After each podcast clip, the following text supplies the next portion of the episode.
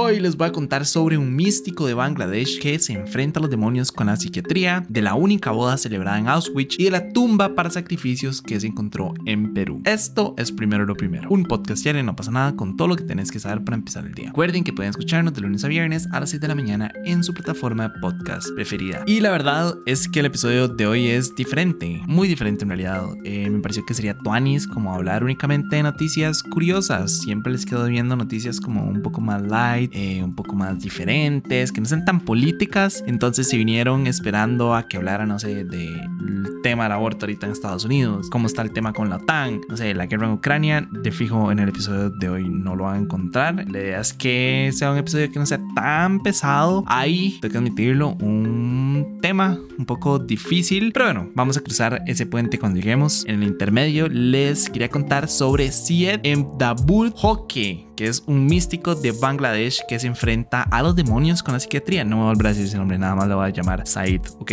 El punto es que cada semana cientos de personas acuden a él para que les ayude a expulsar demonios y cosas de esa índole. Ustedes saben a lo que me refiero. Entonces él nada más va y hace sus rituales, sus oraciones y luego, y aquí viene el, lo diferente, es que los encamina hacia un tratamiento médico rompiendo todos los tabúes que existen sobre la salud mental para terminar si es necesario darle a estas personas un tratamiento psiquiátrico. Por ejemplo, Said contó la historia de un muchacho de 22 años que lo llevaron por estar supuestamente poseído por un genio. Él decía que estaba poseído por un genio y que eso le, le causaba como cambios súper radicales en su forma de comportarse. Incluso su, su familia decía como que él los atacaba y que le gritaban idiomas diferentes, pero curiosamente cuando estaba consciente, pues él actuaba de manera normal. Entonces Said fue, lo vio, lo revisó, hizo sus rituales, etcétera, etcétera, y luego lo envió con una psiquiatra y al final resulta que él tenía desórdenes disociativos bastante preocupantes. Pero sí, eso es como nada más un ejemplo de algunos de los casos a los que se ha enfrentado. Eh, para contarles tal vez un poco más sobre Said, él y su hijo siguen la tradición sufí, que es una rama del Islam que se basa en el misticismo y en la dimensión espiritual de la fe. De hecho, ellos son descendientes de uno de los líderes sufíes más respetados del país. La única diferencia es que luego de cada sesión él recurre a la psiquiatría o bueno, cuando considera que en algún caso lo recurre a, a, la psiquiatría, lo cual es sumamente importante porque el acceso de los tratamientos por crisis de pánico, angustia o este tipo de tratamientos pues mentales es sumamente limitado en Bangladesh. De hecho, ellos cuentan solo con 300 psiquiatras para una población de 170 millones de habitantes, según un estudio del British Journal of Psychology. De hecho, también, según una investigación de 2018 de las autoridades sanitarias locales, cerca de un adulto de cada cinco en el país padece un trastorno mental, pero 90 de ellos no reciben ningún tratamiento profesional. Y lo que me pareció como más innovador de todo esto, bueno, uno, él verdad trata todo el tema con o intenta como romper los tabúes que hay en cuanto a la salud mental en Bangladesh, lo cual es importante no solo ahí, sino en el resto del mundo. Y dos, que yo siempre he pensado que muchos de los eh, fenómenos paranormales, ¿verdad?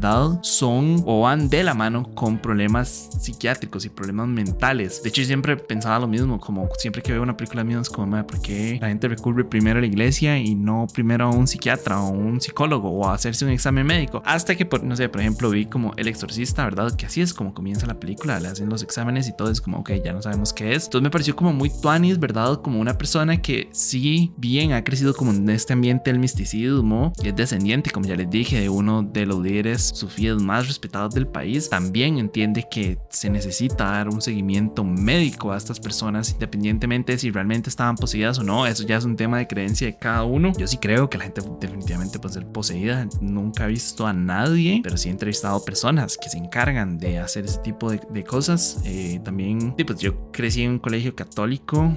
Eso no significa que siga siendo católico, pero crecí en un colegio católico y conocía padres que hacían exorcismos y como que me metieron un toque en ese mundo del ocultismo y de, de no sé, de los exorcismos y también de los del vudú. Entonces, pues sí creo en todos esos temas. De hecho, soy una persona que siempre ha defendido que hay ciertos temas con los que uno no se tiene que meter, ¿verdad? Y yo no entiendo cómo la gente es como, ah, sí, voy a jugar la Ouija porque estoy aburrido. Es como, hay ciertos temas con los que uno nada más no tiene que meterse. Ya me estoy yendo right, perdón, pero el punto es que me pareció como demasiado tuanis, ¿verdad? Que existe una persona que si bien crea en el ocultismo, también considere que la ciencia es una necesidad para, para poder llevar a cabo o poder ayudar a estas personas. Ojalá pues más personas también lo, lo hicieran. Bangladesh es un país conocido porque como, ah, es que tengo unos cambios de humor muy extraños, seguramente es que estoy poseído o es que tengo mal de ojo, no sé, un montón de cosas, ¿verdad? Y en realidad, y nada más es que y tienen problemas mentales o problemas eh, psiquiátricos comunes y corrientes como los todos tendríamos, ¿verdad? Pero y como ya no es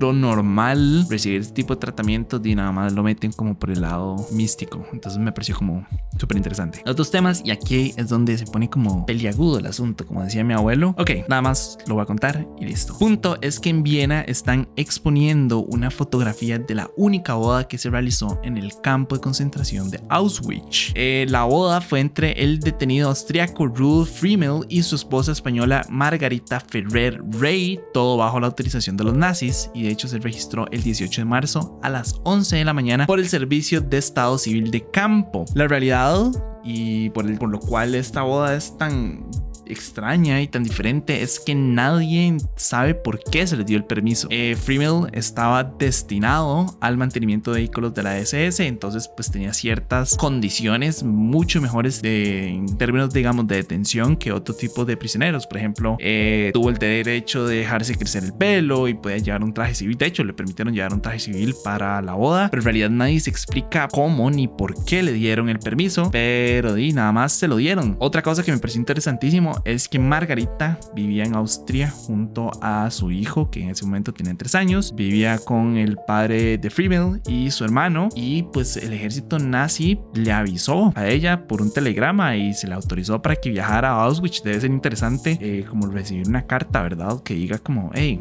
su esposo está en nuestro campo de concentración, si quiere casar con usted, por favor venga y cúmplale su deseo. Debe ser como raro, no sé, yo no sé si yo era confiado, ¿saben? Como hubiera sentido como una trampa para que me, me encarcelaran también. Entonces, no sé, me pareció como raro nada más, pero di, no, nada, ella fue, la boda se dio, incluso les habilitaron un recinto dentro del prostíbulo del campo para que tuvieran su noche de bodas y pudieran hacer, ya tú sabes, lo que ellos quisieran. Eh, no sabía tampoco que ven prostíbulos dentro del campo de Auschwitz, pero si uno se pone a pensarlo, y lastimosamente tiene sentido que hubieran tipos prostíbulos por todas las atrocidades que sucedieron ahí adentro. Pero bueno, no me quiero ir como por ese lado. Eh, pero sí, nada, di, lo más se casaron y la verdad es que uno pensaría que es una historia que iba a tener un final feliz, pero la realidad es que el sueño duró muy poco porque en diciembre de ese mismo año pues ahorcaron a Rudolf luego de que él ayudó a organizar una tentativa de evasión. Entonces lamento arruinarles como el sueño, pero me pareció interesante, ¿verdad? Qué loco pensar que en un momento tan difícil de la humanidad en el que había como tanta maldad y que la sociedad dejó ver su peor lado, haya una persona que realmente estaba cumpliendo su sueño y que y, como que, que va a sonar súper cliché, pero verdad, como que el amor predominó en un momento de guerra. Me parece como Tuanis, la foto es muy interesante. Están ellos como abrazados, súper serios, ¿verdad? Porque tampoco es que fue una celebración feliz. De hecho, hay otra foto, la que se les ve saliendo a la capilla, como con como la cabeza hacia abajo, y hay soldados de la SS celebrando y todo. Y es como, me qué loco que le permitieran eso. Genuinamente no tengo la menor idea de cómo hace uno para que le permitan eso, más allá de, no sé, supongo que tener ciertos contactos y no sé, conocer, o sea, como ser amigo de los guardias y que ellos le permitieran permitieran pues llevar a cabo la boda. Pero sí, no sé, me pareció como muy loco, me pareció muy tuanes que Viena quiera como traer esta historia a vuelta. De hecho, el que la está presentando o el que presentó como lo, prestó los documentos en realidad es el nieto de, de ellos. Yo les dije que él tenía un, que tenía un hijo de tres años. Bueno, él es el papá del muchacho que ahora tiene como 54 creo, que prestó la foto y prestó los documentos y prestó las cartas que se le enviaron. Entonces me pareció como ma, una, una historia muy tuanis, como de contar, pero es una historia súper trágica también, ¿verdad? O sea, es muy tuanis en el sentido como de, de, de, dejar ver que el amor existe, ¿verdad? Independientemente de si uno está en las peores condiciones, el amor es real, pero es sumamente trágica porque tuvo un desenlace muy pesado. Y bueno, por la situación donde sucedió. Entonces, eh, sí. Y ya para cerrar, les cuento que un grupo de arqueólogos peruanos halló una tumba con restos de dos niños y dos recién nacidos que fueron supuestamente sacrificados en un santuario prehispánico del sitio arqueológico Santa Polonia. Según los arqueólogos, la tumba estaba sellada con barro y arcilla a dos metros de profundidad en un espacio de producción de textiles del sitio ceremonial. De hecho, uno de los niños tenía un tupu, que es como un tipo de prendedor de metal en la boca que tenía grabado un personaje con forma de felino. Eh, y no, nada, estos restos, o bueno, los niños pertenecieron a la cultura cajamarca que existió entre los años 500 a 1300 de nuestra actual era. Y la colina Santa Polonia ha sido conocida como un lugar para la adoración a la lluvia, al rayo y también a los astros. Y en general, Cajamarca es un punto de referencia en historia de América porque, a fin de cuentas, fue la tumba del imperio incaico en 1533. Entonces me pareció como, madre, qué loco, ¿verdad? Pensar que antes las cosas se solucionaban a punta de sacrificio, como que qué pesado debe ser venir al mundo para que no lo sacrifiquen, ¿saben? Me acuerdo como al ver todo el tema de los incas y de los mayas y de los aztecas en, en el colegio eh, y lo único que pensé fue como, madre, qué, qué fuerte que no lo sacrifiquen en el nombre de un dios, ¿verdad? Y obviamente uno como persona permitirlo, ¿verdad? Porque esa es mi creencia y yo siento que si realmente doy mi vida, pues le voy a mejorar la vida a mis compatriotas, a, mis, a mi comunidad, llamémosle. Entonces, no sé, debe ser raro. O sea, obviamente estamos hablando de dos recién nacidos que no tuvieron voz ni voto en el asunto, pero debe ser pesado como, como papá también decir como, Dima, los cultivos hoy están mal, supongo que voy a tener que sacrificar a mi hijo para poder tener maíz, no sé, saben, es como, o sea, seguramente no fue una decisión fácil de tomar, yo probablemente no lo hubiera logrado tomar jamás, pero Dima, es una cultura, o bueno, es una cultura en una era muy diferente, con una religión pues muy distinta, o una creencia en realidad, o ideología tal vez, em, pero sí me pareció como muy loco, ¿verdad? Pensar como que realmente ellos creían es como Maddie, eh, eh, el rayo me trajo el fuego, entonces yo tengo que adorar al rayo porque me permite mantenerme caliente, me permite comer, eh, y me, no sé, me defiende de los depredadores. Y dime, así fue como surgieron como todos los mitos y todas las leyendas de, de la humanidad, ¿verdad? A punta de la falta de conocimiento y eso me parece como un tema súper, súper apasionante. Pero di no, nada, eso fue todo por hoy. Su apoyo hace posible primero lo primero. Recuerden que pueden apoyarnos en patreon.com slash no pasa nada oficial. Y por seguir informando, recuerden suscribirse a nuestro newsletter diario que pueden encontrar en nuestras redes. Como siempre, todos los links van a estar en la descripción. Y para los que nos están escuchando por Spotify, les quería preguntar qué opinan de luchar